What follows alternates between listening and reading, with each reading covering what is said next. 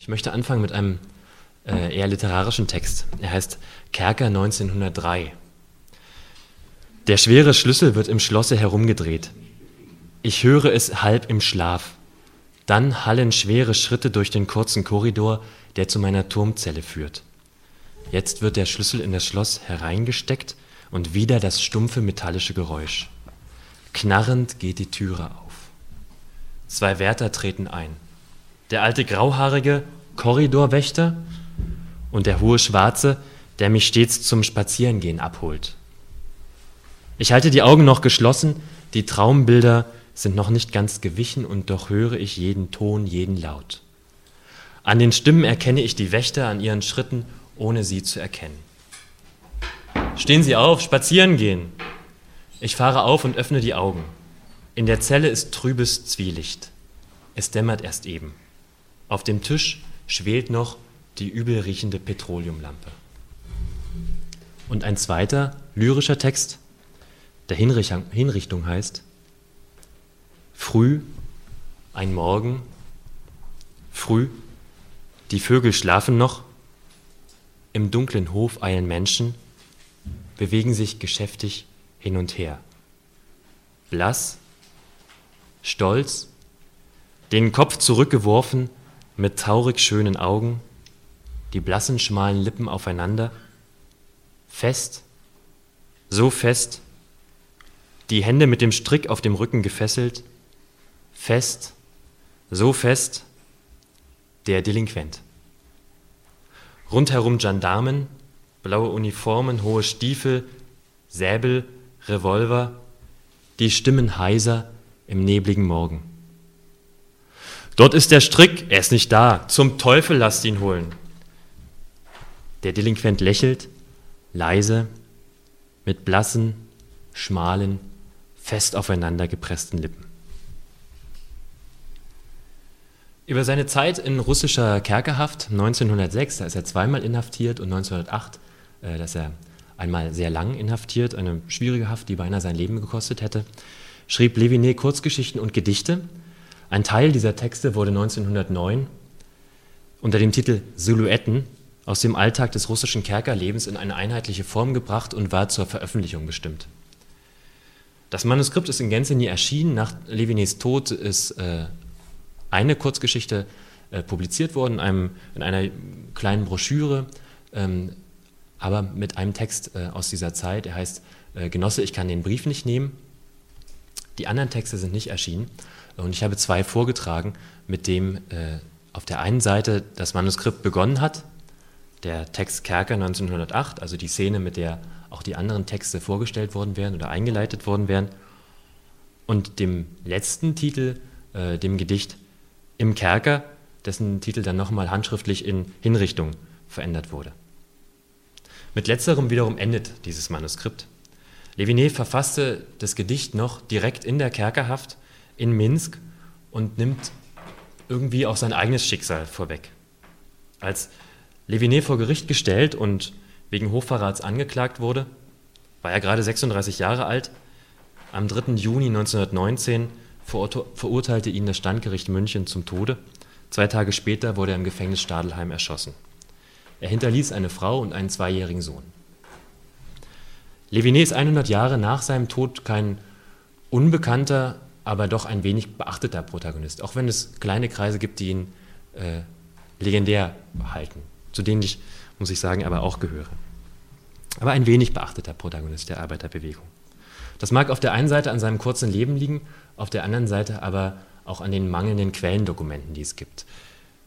Rosa Meyer-Levinet, die Ehefrau Eugen Levinets, ähm, schildert in der äh, Biografie, die sie über ihren ersten Ehemann geschrieben hat, die Schwierigkeiten, äh, die es gemacht hat, persönliche Dokumente oder persönliche, äh, persönliches allgemein über die Revolutionszeit 1918-19 zu retten. Und das ist in der Retrospektive auch unmittelbar einleuchtend.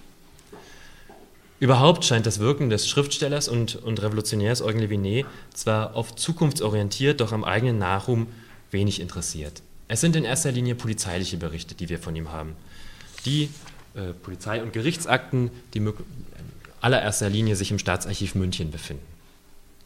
Aber eben nicht nur diese Akten. 1964 erreichte äh, Ostberlin eine Sendung aus Moskau.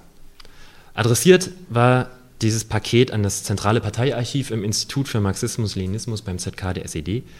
Hier wurden die Papiere, es handelte sich um Zeugnisse, Notizen, Manuskripte, ähm, hier wurden die Papiere, auch Arbeitszeugnisse Levinés, geordnet, fotokopiert und auf Mikrofilm gebracht. Die drei Mikrofilme äh, gehören heute zum Bestand des Bundesarchivs in Lichterfelde West. Geschickt wurden diese Dokumente vom Institut für Marxismus-Leninismus beim ZK der KPDSU. Und das schickte nicht nur Dokumente, sondern auch drei von Leviné getragene Kleidungsstücke. Sie nahm das Museum für deutsche Geschichte in seinen Objektbestand auf und heute, man kann das nachprüfen im Objekt, in der Objektdatenbank des Deutschen Historischen Museums, äh, gehören der 1,17 Meter lange äh, Binder, die Kopfbedeckung, eine Schirmmütze mit Umfang von 55, nur 55 Zentimeter äh, und ein weißes ähm, Oberhemd zu den äh, Beständen des, des äh, DHM. Was könnte man aus diesen Kleidungsstellen ablesen? Wahrscheinlich nicht so viel. Man bekommt eine ungefähre Vorstellung von der einzigen Größe ihres Trägers. Aber um ganz ehrlich zu sein, die Interpretation von Konfektionsgrößen gehört jetzt auch nicht zur Arbeit historischer Rekonstruktion.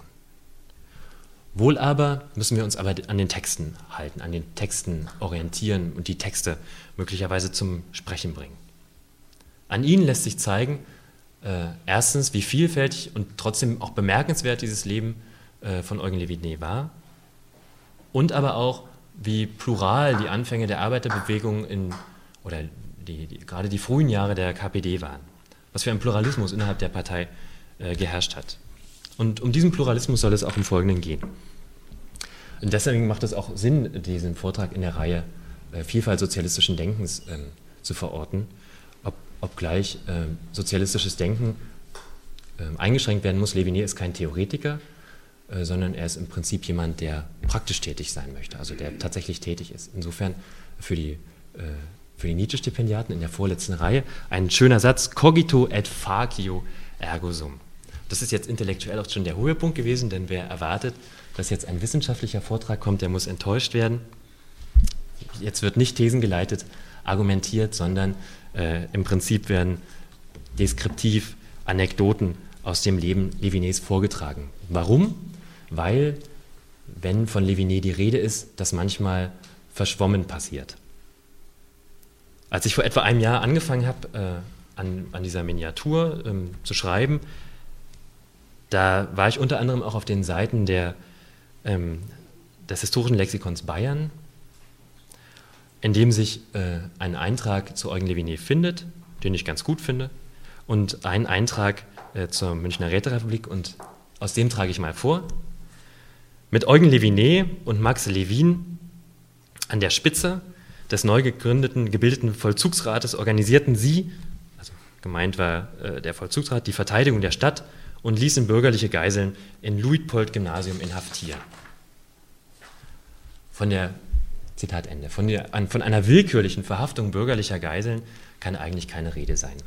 Richtig wäre differenzierter auf der Gruppe der insgesamt äh, zehn letztendlich auch Erschossenen äh, hinzuweisen und differenzierter auf diese Gruppe einzugehen, zu der mehrheitlich äh, Rechtsradikale gehörten, auch Gewalttäter.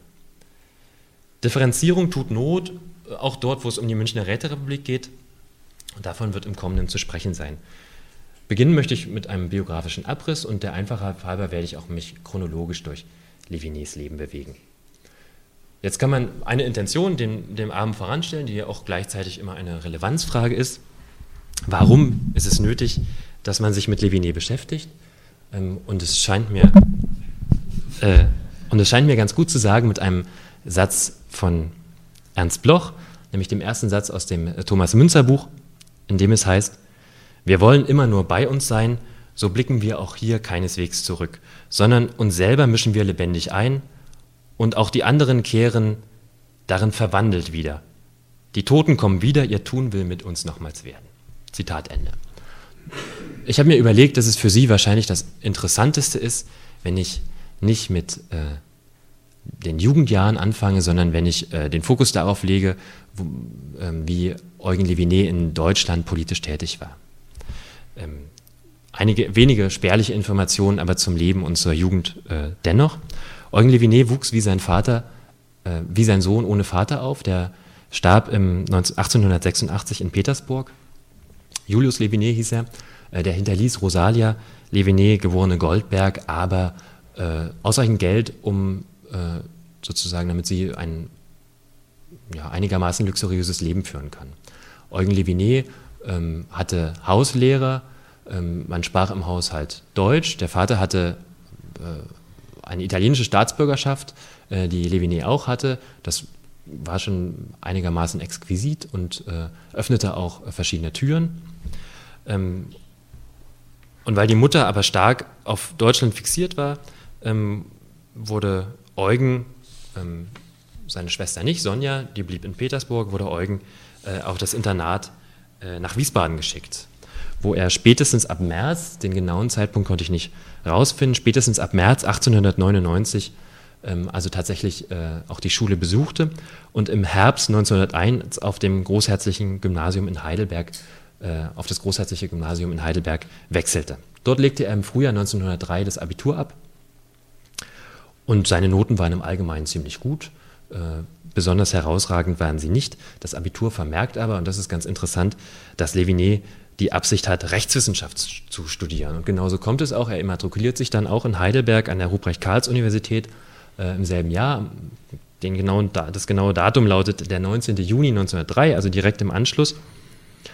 Und er sollte äh, in Heidelberg zweimal immatrikuliert sein. Er studierte dort äh, bis äh, zum Ende des Sommersemesters Rechtswissenschaft, ging dann nach Berlin interimsweise für ein Dreivierteljahr, ging dann, weil er bereits in Heidelberg Kontakt geknüpft hat zu sozialrevolutionären Vereinigungen, die es in der russischen Kolonie Heidelberg gab und äh, die sozusagen auch ein reges Kultur- und politisches Leben äh, entwickelt haben, ging dann 1905 im Herbst nach Russland, um sich an den revolutionären äh, Aktionen zu beteiligen. Ähm, das tat er auch. Dann wurde er inhaftiert, also er ähm, war unter an, also mindestens einmal beim Schmuggeln oder beim Transportieren von Waffen äh, äh, tätig. Er hat Flugblätter verteilt, er war in erster Linie aber als Redner tätig. Ähm, er wird ähm, verhaftet 1906. Das erste, die erste Verhaftung geht sehr schnell, da hilft ihm die italienische Staatsbürgerschaft, da wird er schnell wieder entlassen. Die zweite dauert zwei Wochen, äh, ebenfalls im Jahr 1906 und 1908 wird er nochmal verhaftet äh, und dann so misshandelt, äh, dass er eine Woche lang in Lebensgefahr schwebt. Ähm, und das dann aber zum Glück überlebt. Er hat eigentlich eine Überstellung äh, in das Gefängniskrankenhaus, die wiederum kommen nicht zustande, weil das Gefängniskrankenhaus überlegt, also überbelegt ist. Und er hat Glück, weil seine Mutter über einen Zeitungsartikel in Deutschland mitbekommt, dass ihr Sohn inhaftiert ist. Die, ähm, das Verhältnis zur Mutter ist einigermaßen schwierig. Also Rosa Levinet, Meyer Levinet, die Ehefrau, erinnert sich daran, dass es auch nicht frei von Gewalt war. Ähm, die Mutter hat, ähm, das merkt man auch in den literarischen Texten von Levinet, ein starkes Interesse, den Sohn in bessere Kreise zu bringen. Der will aber davon überhaupt nichts wissen. Und das führt zu einem gewissen Konflikt, äh, der dazu führt, dass der Kontakt häufiger abbricht. Ähm, und er ist eigentlich abgebrochen in dem Moment, wo Levinet nach Russland ging. Über den Zeitungsartikel, über einen Zeitungsartikel äh, in einer Frankfurter Zeitung äh, bekommt aber Rosa, also Mutter Rosa Levinet, also Notiz von ihrem Sohn, dass er inhaftiert ist und ähm, beschließt auch nach Minsk zu gehen. Das tut sie auch und besticht dort äh, Gefängnis und Justizverwaltung äh, offensichtlich so gut, dass äh, Levinet dann äh, frei ist von, äh, von Misshandlung, also äh, nicht wieder misshandelt wird, einigermaßen isoliert zwar, aber doch für russische Verhältnisse des Jahres 1906 gut über die Runden kommt und ähm, beinahe überstellt wird nach Petersburg. Ähm, dort wird er nicht überstellt, weil es dann äh, in Petersburg zu viel ist, eine ganz lange Geschichte. Ähm, Ende der Geschichte ist, äh, Rosa Levinet zahlt für ihren Sohn äh, die Kaution, damit er äh, frühzeitig aus der Haft entlassen wird. Ähm, die genaue Summe lässt sich äh, nicht, nicht feststellen. Es, äh, Rosa Meyer-Levinet sagt, Äh, es müssten etwa 5000 Rubel gewesen sein, das ist eine unglaubliche Summe, das wären etwa 10.000 Reichsmark umgerechnet. Also davon könnte man sich auch ein kleines Haus kaufen. Das äh, ist wahnsinnig viel Geld und ähm, Levinet entkommt dann über ein Schmugglerboot die Memel stromabwärts nach Deutschland. Eine wahnsinnige Abenteuergeschichte. Ähm, damit ist die russische Zeit beendet und er wird auch nie wieder in Russland sein. Es gibt einmal einen Versuch 1919 zum äh, Gründungskongress der Kommunistischen Internationale. Der schlägt aber fehl, weil er an der Grenze äh, festgenommen wird und falsche Papiere hat und dann wiederum mit Glück äh, untertauchen kann. Jetzt muss man sagen, er kommt wieder zurück nach Deutschland, ähm, erholt sich, ist danach äh, sein ganzes Leben lang körperlich auch gezeichnet, also gesundheitlich stark angeschlagen und studiert weiter. Und zwar ähm, mit großem Engagement. Ähm, Nationalökonomie und Staatswissenschaft in Heidelberg, also von der Rechtswissenschaft abgewandt hin zur Nationalökonomie. Er hört in fast jedem Semester bei Alfred Weber und interessiert sich für viel mehr Themen, als das eigentlich äh, das, diese, dieses reine Label Staatswissenschaft und Nationalökonomie ähm, verspricht. Also er, einige Seminare kann ich mal vortragen. Er studiert äh, unter anderem in einem Seminar, das heißt Marx und seine Zeit, ausgewählte Künstler des 14. Jahrhunderts, Handels- und Kolonialgeschichte. Und das sind nur drei Beispiele für ein ganz buntes äh, Seminarprogramm, das er sich zusammenstellt. Jetzt äh, ist es nicht ähm, verwunderlich, dass die Studienjahre auch die Jahre der politischen Sozialisierung oder der Sozialisation sind. Ähm, das hat bei Levinet früh angefangen, nämlich in dieser russischen Kolonie. Äh, als er nach, zurück nach Deutschland kommt, ähm, entscheidet er sich auch dafür, hier politisch tätig zu werden und wird das in der SPD, wo er seit 1909 Mitglied ist. Ähm, wie jeder gute Sozialdemokrat äh, misstraut er der Parteiführung und äh, steht eher links der Mitte. Ähm, das merkt man auch organisatorisch. Ähm, er organisiert sich in Mannheim äh, im Marx Club und hält für die unter anderem auch Vorträge und ist äh, schriftstellerisch tätig. Zwischen 1910 und 1913 hielt Levinet also engen Kontakt zur Sozialdemokratie in Mannheim. Er schrieb Zeitungsartikel und galt als beliebter Redner. Das Zeugnis des Gewerkschaftskartells Mannheim vom 17. Dezember 1913 fasst es so zusammen. Ich zitiere. Genosse Levinet Goldberg war in Mannheim auch rednerisch und schriftstellerisch tätig. Er hat in Mitglieder- und öffentlichen Versammlungen als Referent mit rhetorischer Geschicklichkeit und strenger Sachlichkeit die Massen zu fesseln verstanden, so dass er sehr gern als Redner gewünscht wurde. Auch seine journalistischen Beiträge, namentlich im Feuilleton des, der hiesigen Volksstimme, waren dazu angetan, ihn mehr und mehr als einen fähigen Mitstreiter im Dienste der Arbeiterklasse schätzen zu lernen. Zitat Ende. Diesem Urteil schloss sich der Zweigverein Mannheim-Ludwigshafen des Deutschen Bauarbeiterverbandes an, der ebenfalls ein Arbeitszeugnis für Livigny ausstellt und dem es heißt, Werter Genosse, Ihrem Wunsch gemäß bescheinigen wir Ihnen hiermit, dass Sie in unserem Zweigverein in mehreren Versammlungen über wirtschaftliche und politische Fragen referiert haben.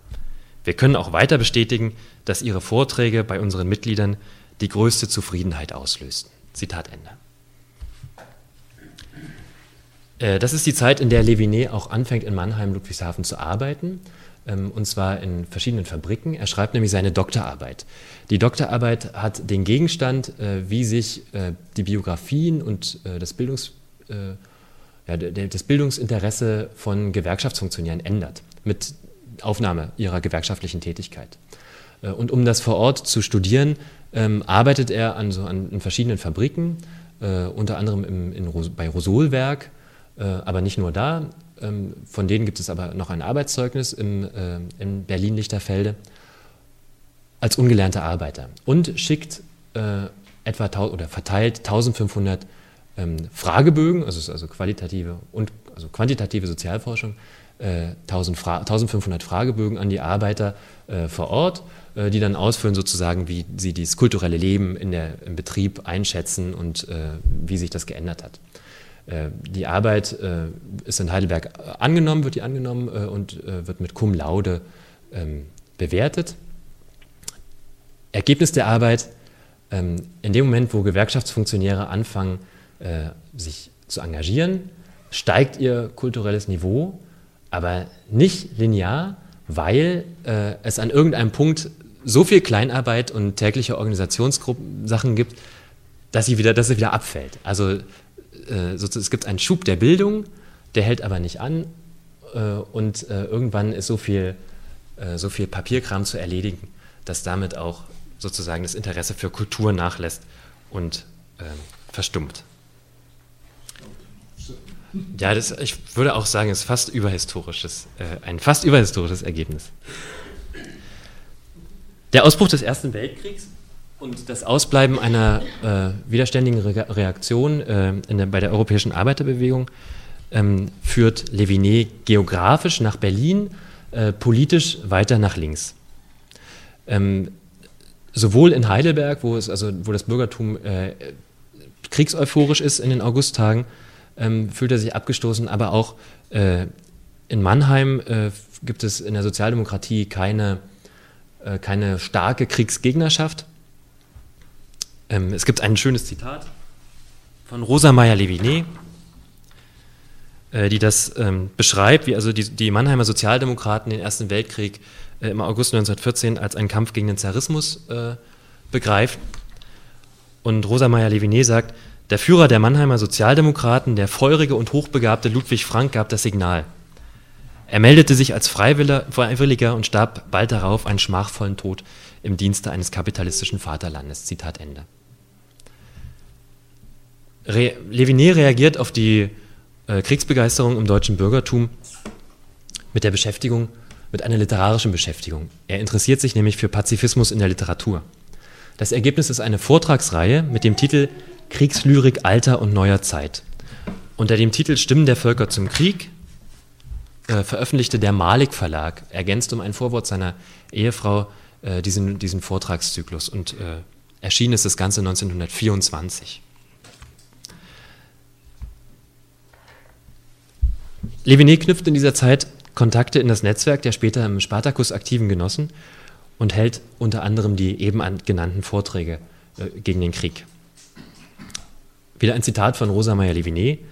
Mit ihren harmlos klingenden Titeln entgingen diese Vorträge der Wachsamkeit nicht nur der kaiserlichen Zensur, sondern auch der Zensur der hohen Tiere der Sozialdemokratie, die solche Ketzerei ohne die geschickte Tarnung wohl nicht hingenommen hätten. Zitat Ende.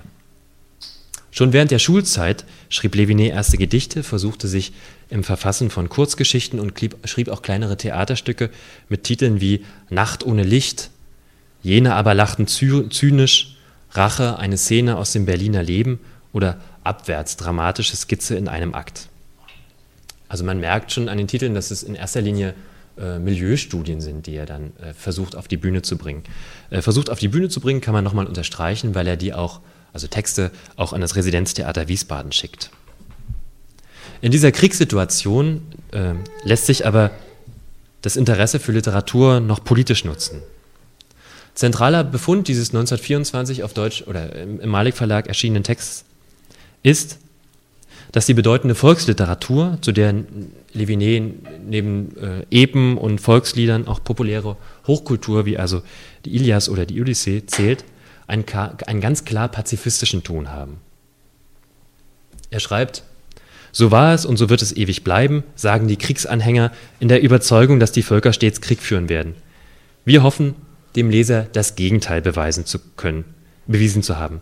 Wenn auf der einen Seite die Geschichte der Völker eine ununterbrochene Kette von Kriegen und blutigen Kämpfen aufweist, so zeigt sie sich, so zeigt sie uns auf der anderen Seite eine ebenso ununterbrochene Reihe von heldenmütigen Protesten gegen die Sinnlosigkeit und das Grauen des Krieges. Zitat Ende. Ich finde das ganz interessant, dass also sozusagen die literarische Arbeit hier also eine ganz praktisch politische wird. Und äh, dass Levinet sich also 1914, 1915 schon also stark pazifistisch äußert, äh, zu einem Krieg, also zu Zeiten eines Krieges, in den er bald selbst äh, eingezogen werden sollte oder hineingezogen werden sollte. Im April 1915 wird er nämlich eingezogen. Ähm, da ist er zunächst auf einer sehr guten Stelle. Er ist nämlich Dolmetscher in einem äh, Gefangenenlager für russische, in erster Linie für russische Offiziere. Und dort liegt es äh, an ihm, die ein- und auskommende Post zu zensieren. Im Durchschnitt sind das etwa 1000 Briefe pro Tag. Äh, das ist eine Arbeit, über die er äh, auch eine Kurzgeschichte schreibt mit dem Titel Briefe, die ich lesen musste. Ähm, und in, denen er, in dieser Kurzgeschichte schildert er so das Gefühl, wie schwierig das ist, also in das Innenleben von Leuten, die er gar nicht kennt und äh, die irgendwie ja, ihm auch fernstehen, dann gleichzeitig so einzutauchen. Das ist eine intime, aber auch bequeme und einigermaßen ungefährliche Tätigkeit, zu der Leviné nicht einmal saniert werden musste. Er konnte nämlich zu Hause übernachten. Die verlor er aber. Ähm, das offizielle Argument war, dass er erst äh, kurze Zeit vorher, nämlich 1913, badischer Staatsbürger wurde und dass das äh, zu kurz her ist, um in ihm einen loyalen, äh, einen loyalen Übersetzer zu finden. Ähm, der zweite Grund ist, er ist aber denunziert worden von einer Bekannten, die äh, also darauf hinwies, dass er auf dem linken Flügel der Sozialdemokratie steht. Und äh, Leviné wird daraufhin eingezogen äh, zum Heer ins Landsturm-Infanteriebataillon Karlsruhe II. Und das macht eigentlich einen Fronteinsatz sehr wahrscheinlich. Äh, in der Zeit, 19, wir reden vom Ende 1915, Anfang 1916, ist seine Hoffnung, liegt die auf der Heidelberger Universität. Äh, wenn die eine Eingabe schreiben würde, so überlegt er oder so hofft er, äh, in dem drin steht, dass der von ihm angebotene Russischunterricht kriegswichtig wäre, dann könnte er freigestellt werden. Das Problem ist, die bestätigen zwar, dass er Russischkurse gegeben hat, aber diese Eingabe kommt nicht. Ähm, Hilfe kommt aber von ganz anderer Seite. Ich habe ja schon gesagt, dass Leviné nach der dritten Haft 1908 äh, in Russland äh, gesundheitlich angeschlagen ist. Und das rettet ihm hier quasi das Leben, weil es 1916 äh, im September eine medizinische Untersuchung gibt, äh, kurz bevor also die, dieses Infanteriebataillon an die Front geschickt werden soll. Und da wird er für Dienst untauglich befunden.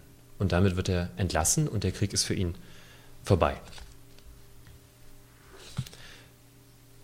Es kommt dann eine ganz kurze, also eine schwierige Zeit von etwa anderthalb Jahren, in der es sozusagen finanziell auch nicht gut um dieses junge Paar, denn äh, Eugen Leviné und Rosa Meyer-Leviné haben äh, 1916 bereits geheiratet, äh, bestellt ist.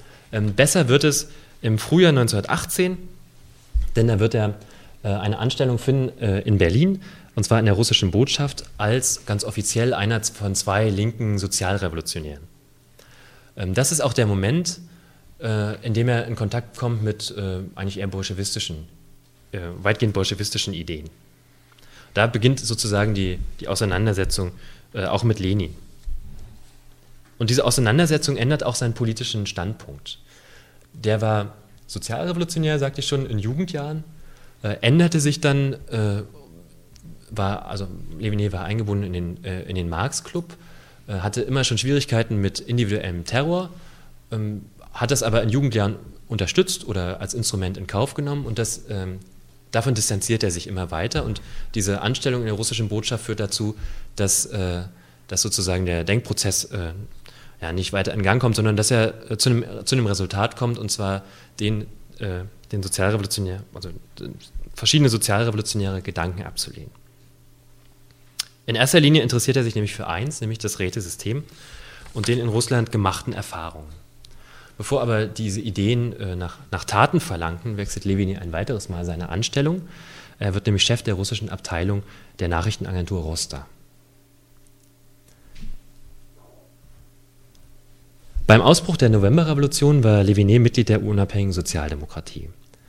Er distanzierte sich jedoch gemeinsam mit dem im Spartakus verbundenen Genossinnen und Genossen immer stärker von den Unabhängigen, als er den Eindruck hatte, dass die von der Mehrheitssozialdemokratie sich vor den Karren sparen lassen. Für den Spartakus hielt er Vorträge nicht nur in Berliner Betrieben, sondern auch im Rheinland und im Ruhrgebiet und sprach dort vor tausenden Arbeitern. Äh, es gibt äh, in den Schilderungen von Rosa Meyer-Leviné einen Hinweis darauf, auf eine Veranstaltung in Essen, wo Leviné als zentralen Diskussionsgegenstand des Abends das Rätesystem ähm, wählte und äh, sozusagen die ganze Versammlung für sich begeistern oder für diese Idee begeistern konnte. Auch deswegen, weil, äh, weil das Rätesystem als Demokratisierung von unten verstanden wurde. Intransparente oder nicht durch Abstimmung erfolgte Räte lehnte er ab. Die Räte, so Levinés Überlegung, müssten dort gewählt werden, wo direkte Kontrolle der Gewählten gewährleistet werden kann, und das ist in erster Linie am Arbeitsplatz. Dabei müssten auch in großen Betrieben, so seine Idee, das Werkstattprinzip gelten, wonach die Delegierten die Wählern, den Wählern direkt und jederzeit rechenschaftspflichtig ist, sind, und zwar an dem Ort, wo sie täglich zusammenkommen, nämlich in der Werkstatt. Das ist insofern ganz interessant, als dass die KPD äh, in ihren ersten Jahren äh, noch gar nicht betrieblich organisiert ist, sondern nach Wohnort. Und das äh, sich erst ändert, ich weiß nicht genau, ob 1925 oder 28, aber zumindest es noch einige Zeit braucht. Es ist angesichts von Levinés Erfolg als Redner nicht groß verwunderlich, dass ihn die Essener Arbeiter zum Delegierten äh, für, für den Reichsrätekongress in Berlin wählten.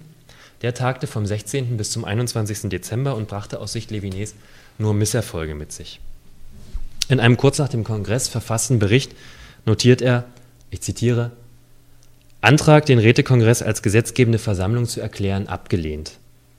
Antrag, Rosa Luxemburg und Karl Liebknecht einzuladen, zweimal gestellt, abgelehnt.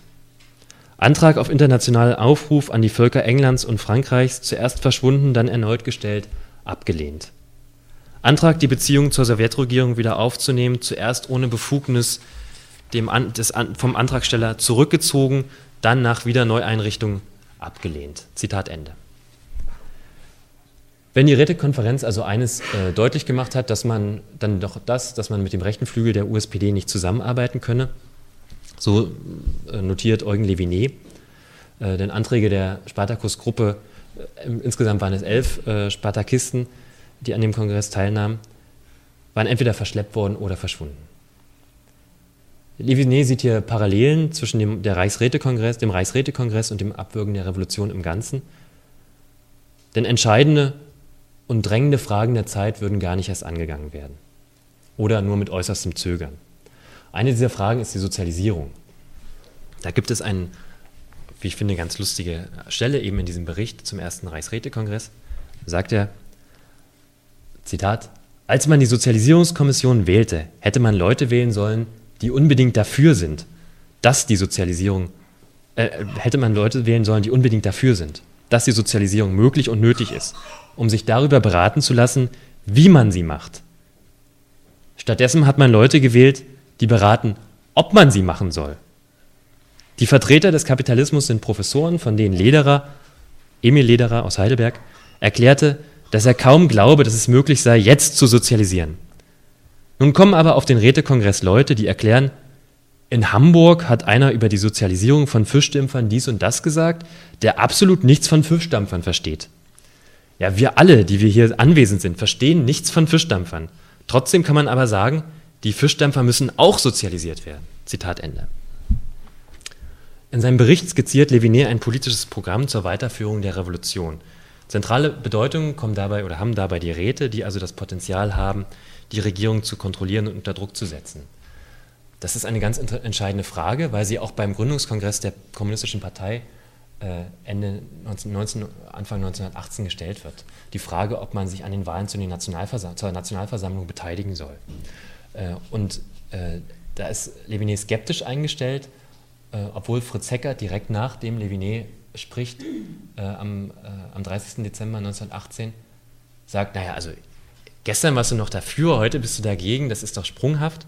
Da ist er grundsätzlich skeptisch eingestellt. Ähm, entschließt sich aber dafür, ein Plädoyer äh, zu halten, nicht an den Wahlen teilzunehmen.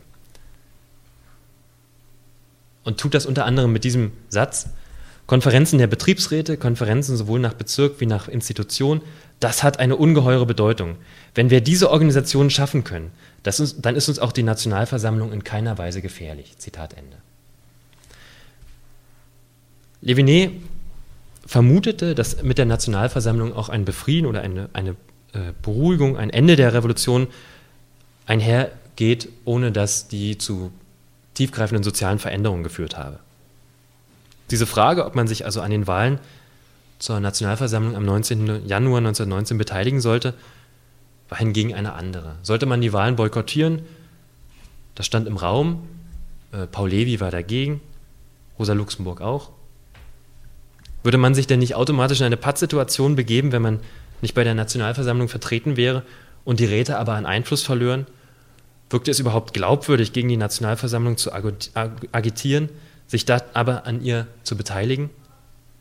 Beim Gründungsparteitag der KPD war dies die erste zu treffende Entscheidung.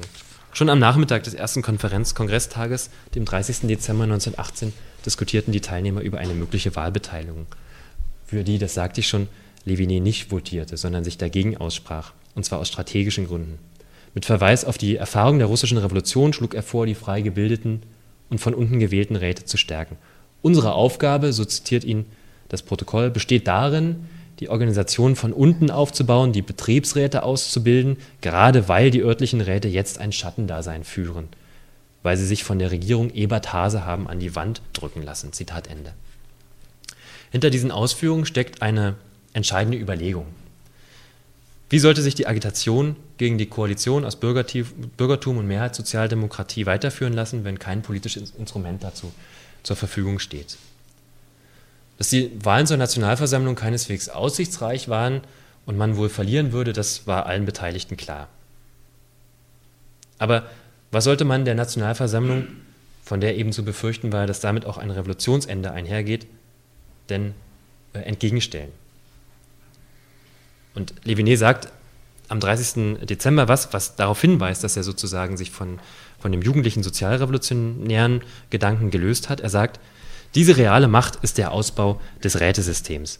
Glaubt ihr etwa, die reale Macht des Bürgertums wird gebrochen, wenn ihr Maschinengewehre gegen sie auffahren lasst? Sie wird auch nicht gebrochen, wenn ihr ein paar Genossen hineinsetzt, gemeint ist in die Nationalversammlung, sondern nur durch den Kampf von außen, durch den Kampf in Betrieb und auf der Straße. Unsere Aufgabe ist es, diesen Kampf zu organisieren. Er sagt also, diesen Kampf zu organisieren. Ich finde, das ist eine Bedeutungsverschiebung. Aus basisdemokratischer Überzeugung stimmte Levinet gegen die Teilnahme an der Wahl und überzeugte damit, damit wie Paul Frohlich 1922 festhält, die, einen großen Teil der Anwesenden. Seine Frau Rosa überzeugte er übrigens nicht. Äh, die sah darin eine leichtfertige Einstellung zur parlamentarischen Arbeit, äh, wie sie in ihren Erinnerungen schrieb und das heftig kritisierte. Zwei Tage nach der Gründung der Kommunistischen Partei erreichte die noch junge Zentrale in Berlin ein Telegramm aus Oberschlesien, äh, darin die Ankündigung, dass es in Oberschlesien zu Aufständen kommen könnte oder zur Ausrufung einer Räterepublik. Das fand in Berlin gar kein Interesse. Äh, ein viel zu risikoreicher, äh, aussichtsloser Schritt. Und Levinet wurde nach Oberschlesien geschickt, um die Lage dort zu beruhigen und zur Deeskalation beizutragen. Das tut er auch. Aber in seiner Abwesenheit in Berlin passiert, passiert in Berlin etwas ganz Entscheidendes. Am 4. Januar wird der Berliner, Berliner Polizeipräsident Emil Eichhorn, Mitglied der unabhängigen Sozialdemokratie, auf Betreiben des Rates der Volksbeauftragten und auf Agieren führender Mehrheitssozialdemokraten entlassen. Und das führt zu, wie wir alle wissen, zu äh, einem eher spontanen, äh, dann als Spartakusaufstand in die Geschichte eingegangenen, äh, zu einer Aufruhr. Bei Levinis Rückkehr war dieser sogenannte Spartakusaufstand ursprünglich, also wie gesagt, eine, eher eine spontane Auseinandersetzung bereits ausgebrochen. Er bekam den Auftrag, Levinet bekam den Auftrag, im besetzten Gebäude des Vorwärts am Heft der Aufständischen, dem Roten Vorwärts, mitzuarbeiten. Tat er auch einige Tage, lebte dort im Zeitungsgebäude in der Lindenstraße Nummer 3 und hatte Glück, dass er bei der Erstürmung des Gebäudes durch das Freikorps Potsdam äh, sich nicht im Haus befand. Äh, damit überlebte er auch die anschließenden Misshandlungen und die willkürlichen Erschießungen. Er hatte, so notiert es Paul Fröhlich, Paul Fröhlich 1922, den Auftrag erhalten, Löhnung für die Besatzung zu verschaffen und wollte zugleich der Parteileitung vorschlagen, dass man sich zurückzieht, äh, wenn die USPD sich nicht eindeutig entscheidet. Die Niederschlagung des Aufstandes zwang Levinet unterzutauchen. Unter falschem Namen versteckte er sich dann zunächst in Berlin, reiste von dort weiter nach Braunschweig, äh, bemühte sich um Neuorganisation der KPD äh, und versuchte, das sagte ich eingangs schon, auch äh, am, als Korrespondent der Rosta pünktlich zum Gründungskongress der Kommunistischen Internationale in Moskau zu sein. Der Plan schlug aber fehl. Levinet wurde an der Grenze festgenommen und konnte äh, zum Glück untertauchen, äh, ging zurück nach, nach Berlin äh, und bekam im, im, März den Auftrag, weiter nach München zu reisen, um dort äh, Redakteur der Roten Fahne zu werden und äh, die Rote Fahne in, in, äh, in München, oder, also die Lokalausgabe der Roten Fahne in München äh, zu übernehmen. Mit großer Wahrscheinlichkeit traf er am 11. März 1919 an der Isar ein und am, am 19. März erschien die erste Rote Fahne unter seiner Leitung. Und damit beginnt eigentlich auch das insofern spannendste Kapitel, weil äh, Levinet immer mit diesem Kapitel identifiziert wird. Das ist die, die Münchner Zeit. Die ersten Wochen in München verbrachte Levinet der sich in München nach dem Schwiegervater seines, nach dem Vornamen seines Schwiegervaters Nissen nannte, abseits der politischen Öffentlichkeit. Die Ortsgruppe der KPD war gerade in Gründung begriffen. Der Prozess dauerte, als er ankam, schon etwa zwei, zweieinhalb Wochen. Levine organisierte den inhaltlich mit und äh, gab organisatorische Vorschläge. Die Arbeit an der Roten Fahne und der Aufbau der Parteiorganisation ließen darüber hinaus eher wenig Zeit. Äh, Rosa Meyer-Levinet und, äh, und ihr Sohn, ebenfalls äh, Eugen hieß, äh, kamen nach München einige Tage später, etwa eine Woche später. Und äh, man hätte annehmen können, dass es sozusagen ein, ein, normaler Frühling werden würde, wurde es aber nicht. Es wurde daraus ein politischer Sturm, wie wir alle wissen, denn Levinet kam in einigermaßen un, ja, unsicheren, aufrührerischen Zeiten nach München. Am 21. Februar 1919 wurde Kurt Eisner, der seit November 1918 bayerischer Ministerpräsident war, von Anton Graf von Arco erschossen. Das Attentat war die eigentlich offensichtlichste, deutlichste Auseinandersetzung um die politische Macht. Klare Verhältnisse, politische Verhältnisse gab es zu diesem Zeitpunkt eigentlich schon nicht mehr. Denn aus den Landtagswahlen vom 12. Januar 1919 gingen die äh, bürgerlichen Parteien und die Mehrheitssozialdemokratie als starke Gewinner hervor. Es war auch hier zu befürchten, dass die im November 1918 gemachten Erfolge äh, rückgängig gemacht worden würden, äh, weil die beiden Institutionen, äh, die es in München gab, den Revolutionären Arbeiterrat und der, den Zentralrat der Arbeiter- und Soldatenräte, äh, jetzt ähm, ihrer Entmachtung entgegensahen. In diesen waren, deswegen assoziiert man das äh, auch mit, den, mit, dem, mit der Münchner Zeit und der Münchner Räterepublik, äh, nicht nur Sozialdemokraten, sondern auch Anarchisten und Kommunisten versammelt. Nach dem Tod Eisners verschärfte sich dieser Konflikt zwischen den Fraktionen, die im Laufe des März zwei unterschiedliche Regierungen benannten. Der Zentralrat berief den Sozialdemokraten Martin Segitz zum Ministerpräsidenten, der Landtag aber beauftragte den Sozialdemokraten Johannes Hoffmann mit der Regierungsbildung. Dessen Kabinett wurde wiederum von der im Wahlkampf äh, stark antisemitisch aufgetretenen Bayerischen Volkspartei unterstützt. In dieser, in dieser unübersichtlichen Lage erreichte die Ortsgruppe der KPD eine Einladung in das Kriegsministerium. In der Nacht vom Freitag, dem 4. April, auf Samstag, den 5. April, wurde den Münchner Kommunisten die Beteiligung an der Bayerischen Räterepublik angeboten, zu deren, Aufruf, äh, zu deren ähm, Ausrufung sich Vertreter der Mehrheitssozialdemokratie, der unabhängigen Sozialdemokratie und einige Anarchisten entschlossen hatte. Levinet entschildert in der, anschließend dann in der Roten Fahne warum man sich nicht an der Ausrufung der Räterepublik beteiligen konnte. Ausschlaggebend seien im Wesentlichen zwei Punkte. Erstens mangelt es dieser Räterepublik an Legitimation, weil ihr die Grundlage in den Betrieben fehlt, auch die organisatorische Grundlage. Zweitens, weil die Ausrufung der Räterepublik von Parteien vorangetrieben worden, mit denen man politisch nicht zusammenarbeiten konnte, weil man in Berlin mitbekommen hat, dass, äh, dass das keine verlässliche Kooperations- oder keine verlässlichen Partner sind. In erster Linie geht es aber auch um die fehlende Legitimation. Also ein Absatz äh, aus äh, diesem Text, der an der roten Fahne erschien. Aber eine Räterepublik ohne Unterbau von oben herab, dekretiert von ein paar zufälligen Leuten, ja, das ist ja gar keine Räterepublik. Nicht das Proletariat soll die Macht haben, sondern ein paar Leute, ein neues Direktorium, dessen Liste durchbearbeitet wurde in jener bunt zusammengewürfelten Gesellschaft. Segitz, Neurath, Landauer, Frauendorfer, Simon, Unterleitner, Schneppenhorst und so weiter. Wir wissen, am 7. April 1919 wurde die Räterepublik dennoch ausgerufen. In der Forschung unterscheidet man dann in zwei Phasen. Die erste dauerte keine ganze Woche. Äh, der 13. April leitete die zweite Phase ein. Die Frage, was war geschehen? Die in München stationierte republikanische Schutztruppe verhaftete die Räteregierung und besetzte am sogenannten Palmsonntagsputsch die strategischen Punkte der Stadt und erklärte der, der nach Bamberg, Bamberg geflohenen Hoffmann-Regierung ihre Loyalität. Es kam dann zu Gefechten zwischen Schutztruppe und bewaffneten Arbeitern unter Führung der KPD, die rasch zur Niederlage der Schutztruppe führte. In den folgenden Tagen ging dann alles so schnell, wie es in der fröhlichen Darstellung aus dem Jahr 1922 heißt und wie, sie die, wie es möglicherweise vermuten lässt. Zitat: Die Versammlung der Betriebsräte, die während des Kampfes zusammengetreten war, beschloss die Anerkennung des Programms der Kommunisten, Bewaffnung des Proletariats, Bildung einer Roten Armee, Organisation der revolutionären Verteidigung und zu diesem Zwecke Generalsteig, Unterdrückung aller gegenrevolutionären Bestrebungen durch Einsetzen eines Revolutionstribunals, Übernahme der ganzen politischen Macht, äh, Gewalt durch einen Auktion, Aktionsausschuss, der der Versammlung der Betriebs- und Soldatenräte verantwortlich ist und sich selbst einen Vollzugsrat als Kontroll- und Exekutivinstanz schafft. Leviné wurde zum Vorsitzenden der beiden Körperschaften bestimmt. Zitat Ende. Ähm, damit änderte sich auch äh, das, der, der Tagesablauf äh, im Leben Eugen Levinés. Es gibt ein, ähm, ein äh, Protokoll mit Anton Nothelfer. Anton Nothelfer war also ein polizeiliches Protokoll, Verhör geführt.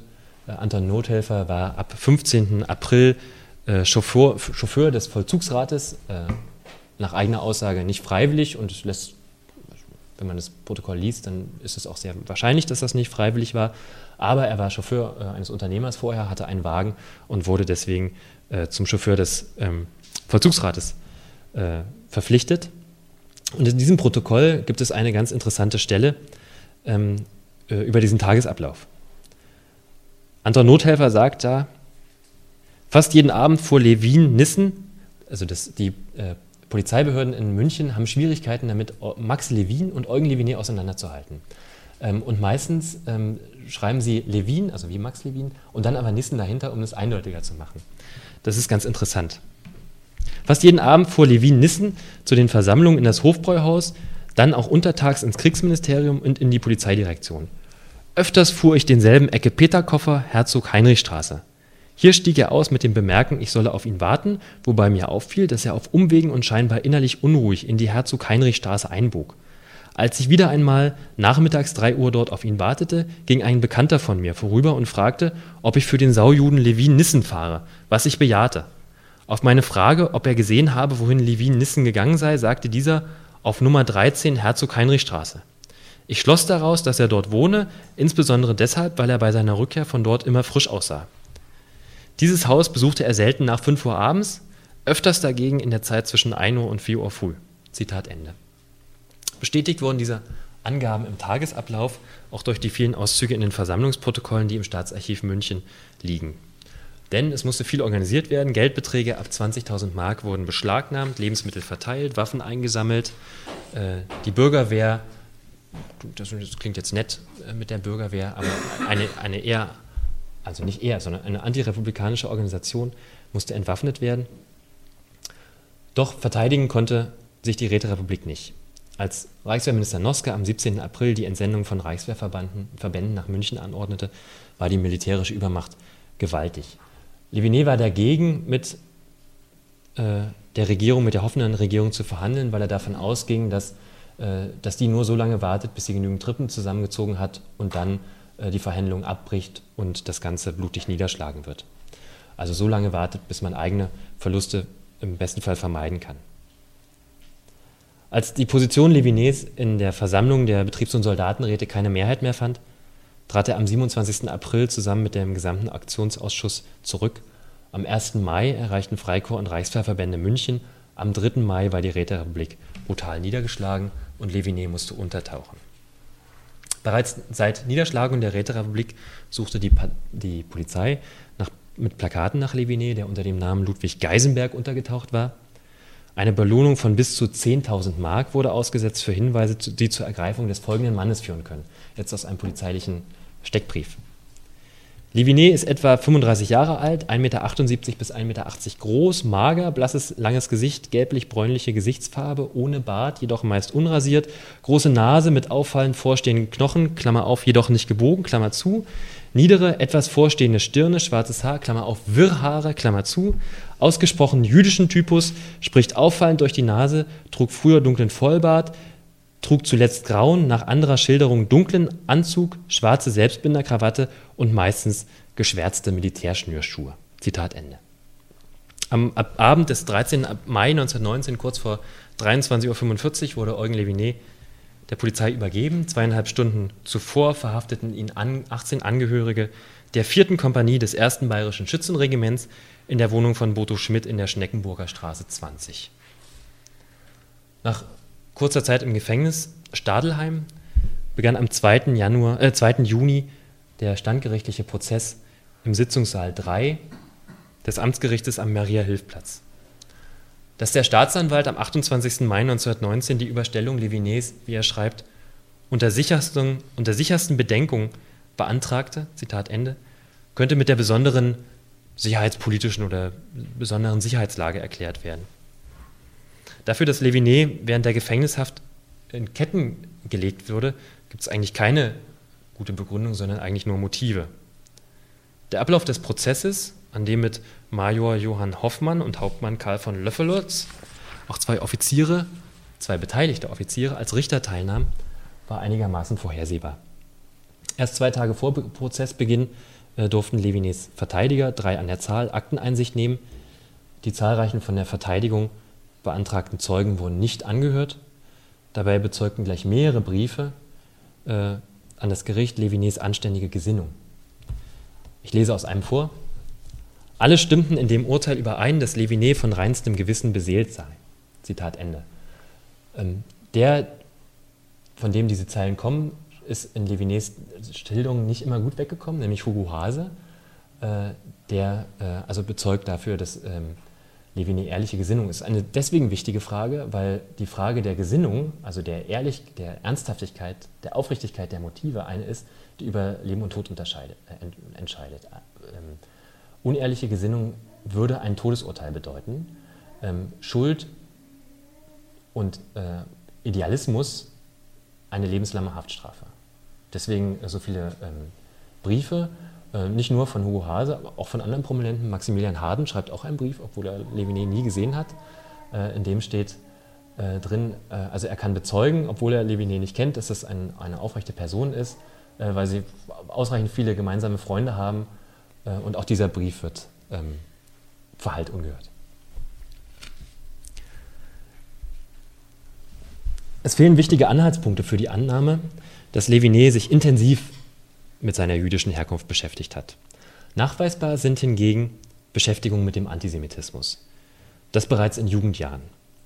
Als 20-Jähriger schrieb Levinet Kurzgeschichten über die aussichtslose Lage der, der russischen Juden und dem mal gewalttätig deutlichen, mal unterschwellig alltäglichem Antisemitismus.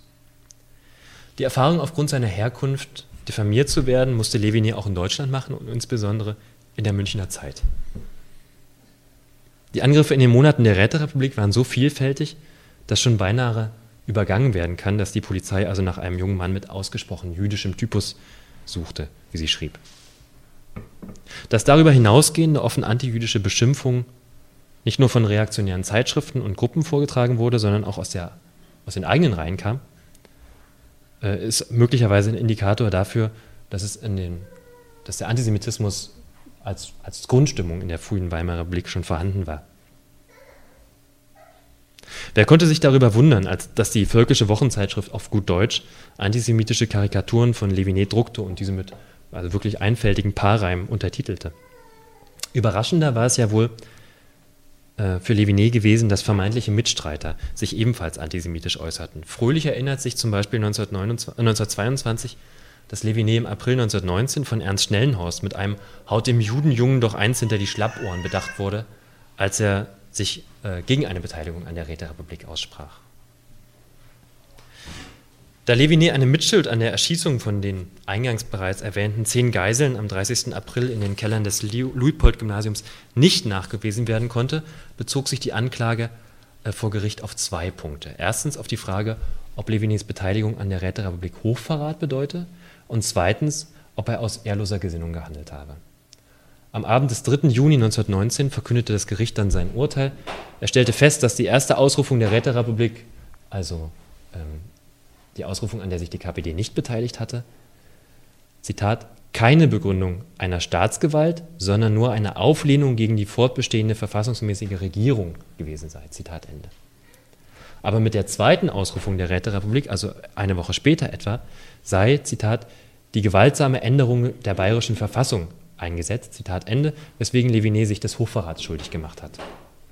Auf eine Strafmilderung konnte er nicht hoffen, denn das Gericht urteilte, Zitat, Levinet war ein Eindringling in Bayern, dessen staatsrechtliche Verhältnisse ihn an sich nicht im geringsten bekümmerten. Bei seinen hohen Geistesgaben überblickte er die Tragweite und Folgeschwere seines Tuns in vollem Maße. Wer in solcher Weise mit dem Schicksal eines Volkes verfährt, bei dem steht fest, dass seine Handlung einer ehrlosen Gesinnung entsprungen ist. Zitat Ende. Die Feststellung, ihn ginge als Eindringling in Bayern die politische Ordnung nichts an, dürfte Leviné interessant und interessiert zur Kenntnis genommen haben, denn die war in der Vergangenheit schon öfter ihm angelastet worden. Mit diesem Satz war er häufiger konfrontiert. Deutlich macht das unter anderem ein Auszug des Protokolls der Betriebsräteversammlung vom 20. auf den 21. April 1919, der folgende Meldung Levinys wieder, wiedergibt. Er sagte also offensichtlich ganz empört, Zitat, in der Finanzkommission seien Preußen, Russen und so weiter, sagt ein Mitglied des Aktionsausschusses. Uns ist es international. Wir können mit ihnen arbeiten, wenn sie auf demselben Standpunkt stehen. Weiter ist von einem Genossen gesagt worden, ihr seid alle Fremde und braucht keine Verantwortung zu, keine Verantwortung zu tragen. Diese Genossen stehen alle auf dem, wir Genossen stehen alle auf demselben Standpunkt. Wir Genossen stehen alle auf einem internationalen Standpunkt. Zitat Ende. Zwei Tage nach der Urteilsverkündung am frühen Nachmittag des 5. Juni 1919 gegen 1345 wurde Eugen Leviné in der Haftanstalt Stadelheim erschossen. Die sozialdemokratischen Minister sprachen sich nicht für eine Milderung des Urteils aus. Levinés Verteidigungsrede vor Gericht wurde sein bekanntester Text und der darin entscheidende Satz Wir Kommunisten sind alle Tote auf Urlaub zum geflügelten Wort. 1919 wurde dieser Text diese Rede vor Gericht ein erstes Mal publiziert in einem kleinen Verlag, also in, einem, in einer kleinen äh, Broschüre, hier ist sie, im Verlag Junge Garde. 1925 äh, in einer zweiten mit dem stenografischen Gerichtsprotokoll äh, abgeglichenen Fassung. Auch seine letzten Worte wurden in linkssozialistischen und kommunistischen Periodika äh, immer wieder erinnert. Bis zum Ende des, der 1920er Jahre und meistens an seinem Todestag. Sie lauteten, es lebe die Weltrevolution.